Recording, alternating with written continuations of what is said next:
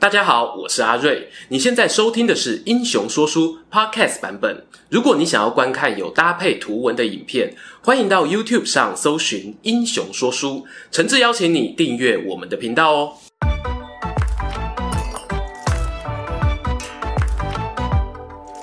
Hello，英雄说书的观众朋友，你们好，我是说书人阿瑞，替大家带来精彩的英雄故事。今天啊，又轮到介绍我母校的英雄好汉啦。东吴人呐、啊，敢波卡北超车。这支影片呢，打算聊聊凌统这一号人物。因为凌统的老爸是被猛将甘宁杀害，所以呢，在三国迷心中，他的形象哦，大概都是个为父报仇的孝子。二创小说中呢，也会描写一下他与甘宁间的爱恨情仇。不过，比较少人琢磨的一点啊，我认为是凌统他年轻丧父，被命运逼着成长。独立接掌家业的心路历程，就来给大家说说这段故事。林统字公基，哎，不是狗狗 gay 的 gay 哦，是好成绩的绩。要说林统呢，就得从他老爸林操讲起。林操和江东猛虎孙坚一样，出身吴郡，是钱塘江畔余杭人。不过呢，林操加入东吴孙家是在第二代掌门孙策任内的事情。我常说啊，十个东吴人，九个重义气。我们操哥当然不例外。他在史书上呢，被评价为有侠士之风啊，打仗很优秀，治理地方呢也尽心尽力，让盗贼宵小不敢猖狂，非常得到军民百姓的爱戴。然而呢，东吴人还有一个毛病，十个东吴人，九个冲第一。孙坚啊是这样过世的，没有想到呢，林操也步上他的后尘。在孙坚、孙策都过世后呢，有一回孙权带兵讨伐江夏，最初啊战况顺利，林操呢就带队衔尾追杀，没料到呢追得过于深入，就被当时还效力于敌对阵营的甘宁一箭射中要害身亡。关于甘宁的故事哦，很传奇啊，千万不要错过呢我们帮他拍的专题影片。而林操意外过世的时候呢，凌统才不过十五岁。由于啊，父亲是因公殉职，孙权呢对待少年凌统加倍照顾，提拔他为别部司马，暂行破贼都尉的工作。最重要的一点是呢，《三国志》里啊记载一句话：“使设副兵”，意思是呢，孙权把原本属于林操管辖的士兵交到了凌统手上。这个现象呢，也间接透露。东汉末年的东吴啊，其实并没有很完整的中央集权、军队国家化的现象。孙策、孙权虽然名义上是领导人，但他们要出兵打仗的时候呢，仍然必须要征求地方豪强同意，各自带着私人武力来助权。这也是史书上常常讲到的部曲概念。而我猜呢，林操也是拥有部曲的，以下简称林家军。话说回十五岁的凌统身上，他接手父亲部队后呢，和许多东吴将军一样，先从境内的山贼开始练等级。孙权派他跟着两位都督去讨伐麻屯这个地方的贼兵，说是贼兵啦，但那个人数也有上万人啊，不容小觑。一号都督小张呢，就建议先把敌人包围起来，然后等待时机进攻。在古时候呢，战争开打前通常会有个祭酒的仪式，替军队里的士兵们啊鼓舞士气。通常主持祭酒的呢，会是君主或者德高望重的将领。这时候呢，二号都督小陈就跳了出来，对大家说啊：“我来当主祭啊。”然而呢，小陈不知道是经验不足还是酒喝多了，祭祀的过程没照传统规矩来。林统站在旁边看了，忍不住就出言建议啊：“大人啊，祭酒是很神圣的仪式，我们不可马虎啊！要知道啊，会在意这种礼法程序问题的人呢，多半是认得几个字或者读过书的人。林家子弟是有家教的。”但都督小陈可就没那么温文儒雅喽，他被林统质疑祭酒程序不对，当场啊就更小蹲下去。恁爸敢无甲你教示啊？大人啉酒，囡仔人点点啦。啊，我煞袂记得哦，你无老爸啦。林统啊，本来就很敬重自己的父亲，被这样一阵抢白，脸色瞬间铁青，握紧拳头，咬牙切齿，斗大的泪珠在眼眶内滚动，气急了，反而呢，连一个字都说不出来。周围的官兵看了也不知道该如何劝解，祭酒仪式最后不欢而散。事情到这结束哦，也就算了。偏偏呐、那个二都督小陈命中注死呀，鬼魂书酒气哦，害到军营外口，马西马西不在人啦。遐尔啊，拄好当头对面一个少年家行过来，不正是灵统吗？两人目光交汇，小陈啊，酒气上涌，就对伊呛声啦：“无老爸。”看啥啦？灵统停下脚步，环视四周无人啊，双眼仿佛燃起熊熊火焰，更不答话，抽出腰间佩刀，上前就是一阵乱砍，当场把小陈砍成重伤。几天后呢，宣告不治身亡。还没出发去打山贼啊，就先砍死同僚，这是要依军法处置的。林统呢，自知理亏，就跑去对都督小张说啊。我犯军法是死罪啊！这次作战让我戴罪立功，不取麻屯，不留人头。当晚呢，林统就召集了林家军，对大家说明哦自己的处境。我猜呀、啊，当时底下肯定是一片苦噪哦。小陈是什么东西啊？换做我还不把他大卸八块？侮辱老爷就跟侮辱我爸一样。少爷，你这刀砍得好啊！大家非但不怪罪林统，反而同仇敌忾。接到攻击命令后呢，林家军个个争先恐后往前冲刺，没多久就冲破了敌人防御工事，江东军队一拥而上，收服了这一群山贼。孙权就收到都督小张回传大获全胜的好消息，当然呢，也包括林统出于义愤砍人的来龙去脉。孙权呢，非但没怪罪林统，还把他调到自己帐下，对他说啊，公鸡啊。帮你父亲报仇的时候到了。公元二零八年的春天，孙权召集了军队，兵发江夏黄祖去也。防守江夏的将军黄祖啊，可以说是孙家人永远的痛。孙坚、林操都因此过世。为了这一战啊，孙权可说是做足了准备，丝毫不敢大意。而能够让他有信心发动攻击的另一个原因是。此时呢，皇族手下猛将甘宁已经跳槽到孙权麾下，还提出建议哦，要棒打老东家。然而，灵统对于和杀父仇人甘宁待在同一个屋檐下有什么感觉呢？孙权啊，才刚刚让我将功赎罪，这一场战争又是如此重要，为了顾全大局啊，说什么也不能让感情凌驾在理智之上。灵统内心呢，大概是这样想的吧。但是呢，林家军会愿意跟射杀林操的仇敌并肩作战吗？甘宁是什么东西啊？少爷不想动手，让我们来啊！想到父亲老部下激动的神情啊，林统呢做出了决定。江东船队出发没多久，几艘载着林家军的小船就默不作声偏离了航道。一个时辰后，林家军在前方现身，和本队会师啊。孙权忙着问。公鸡，你刚才跑去哪了？林统呢？从小船飞身跳上中军指挥舰，咚的一声把一颗球丢在甲板上。众人一看啊，吓傻了，那竟然是一颗人头啊！林统冷静地说啊，这是右侧水道敌将的首级，趁他们现在防御空虚，我军可以长驱而入。孙权呢，心思何等灵敏之人，他一瞬间啊就会意过来。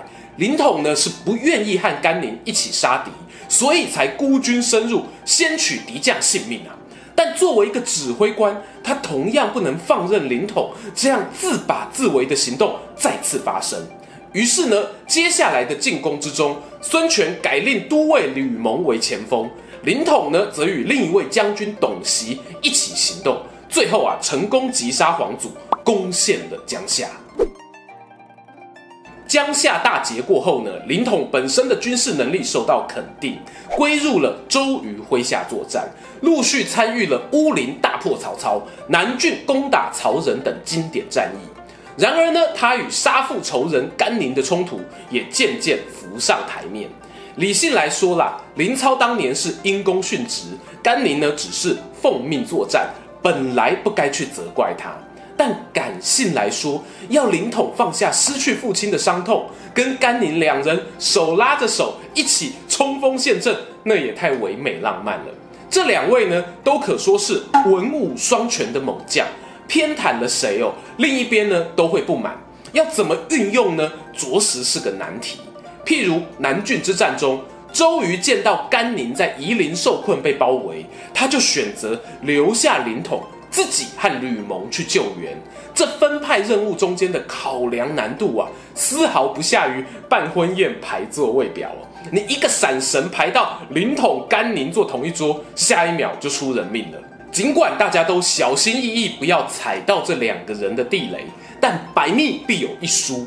我们的吕蒙大大呢，有一天就出包了。他在家里呢举办派对，发群组讯息邀请同事来喝酒，没注意到哦，同时邀了林统与甘宁。当晚派对气氛啊，说有多尴尬就有多尴尬。林统的眼睛牢牢盯着甘宁啊，就一杯一杯喝大。喝到有了七八分醉意呢，唰的站起身来，对吕蒙说：“啊，吕大人，末将愿意舞刀助兴。”林统呢，抽出腰间佩刀，宴会厅瞬间被一片刀光笼罩，而这个刀光呢，暗藏着杀气，逐渐啊往甘宁的座位靠近。这个甘宁是什么个性啊？在他独立影片中有讲过，我很怀疑他的精神状况有异常，怎么能容许别人挑衅呢？双手啊，也立刻掏出短戟，表示没不心林北不会不。眼看啊，两人兵刃就要擦出致命的火花，哐当一声巨响，凌统的刀，甘宁的短戟，同时呢被一面盾牌弹开，盾牌底下站着一个身影，赫然便是派对的主人吕蒙啊！我高中啊也是热舞社的，要 battle 怎么能不找我呢？来来来。还有谁想跳舞的？吕蒙啊，用身体硬生生插进凌统、甘宁两人中间。他们纵有万般不舍，也只好悻悻然的收起兵器离开。这件事情哦，闹得很大。孙权知道后呢，索性就把甘宁从吕蒙帐下调离。要说孙权在这件事情上有没有偏袒谁呢？人心隔肚皮呀、很难讲啦。以官位来说，甘宁呢挂到折冲将军的时候，凌统啊官拜荡寇中郎将。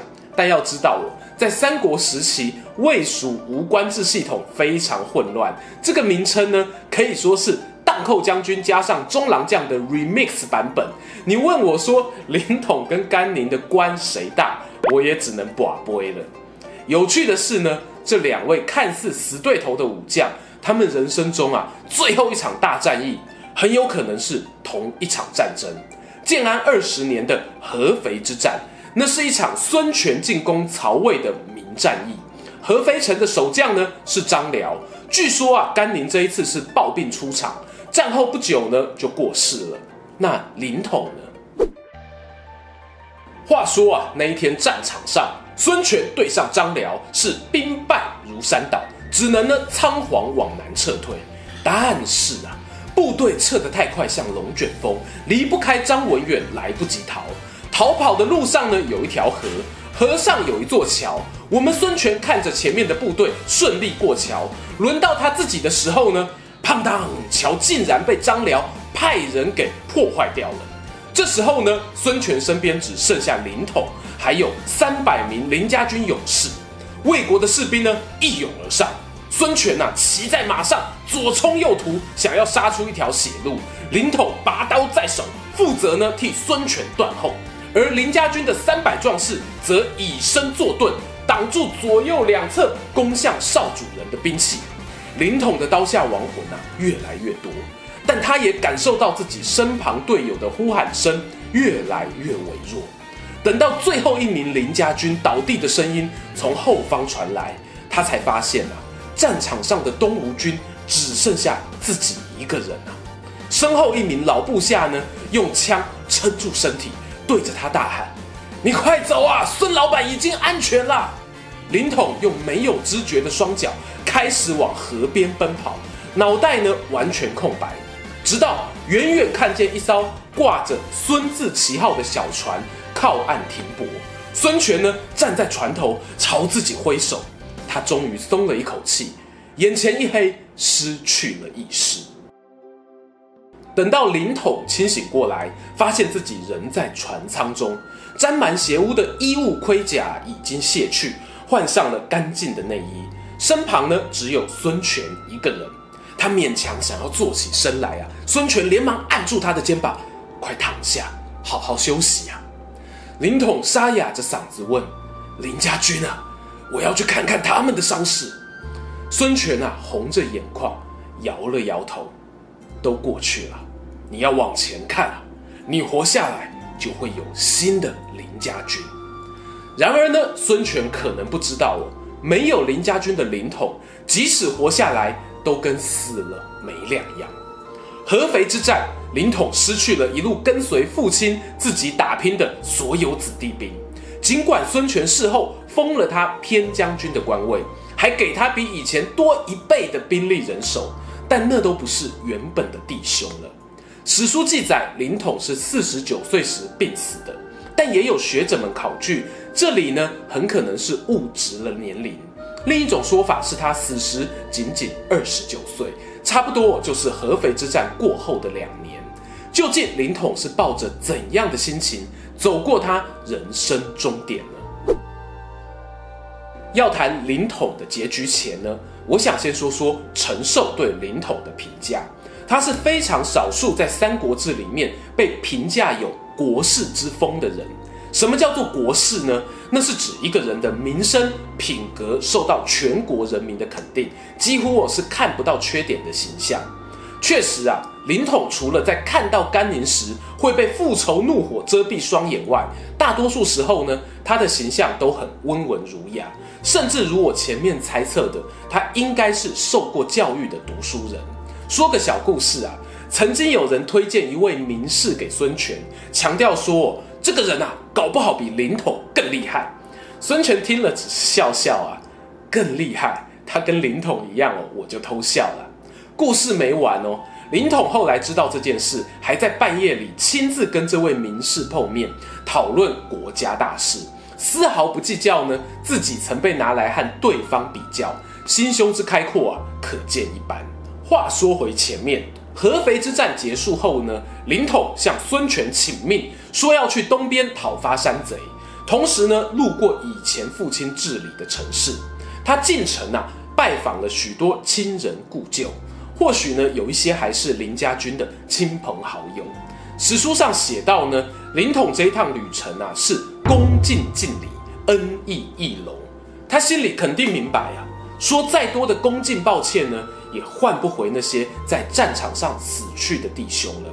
但为了父亲，为了那些陪自己长大的叔叔伯伯，他必须面带微笑走完这一趟。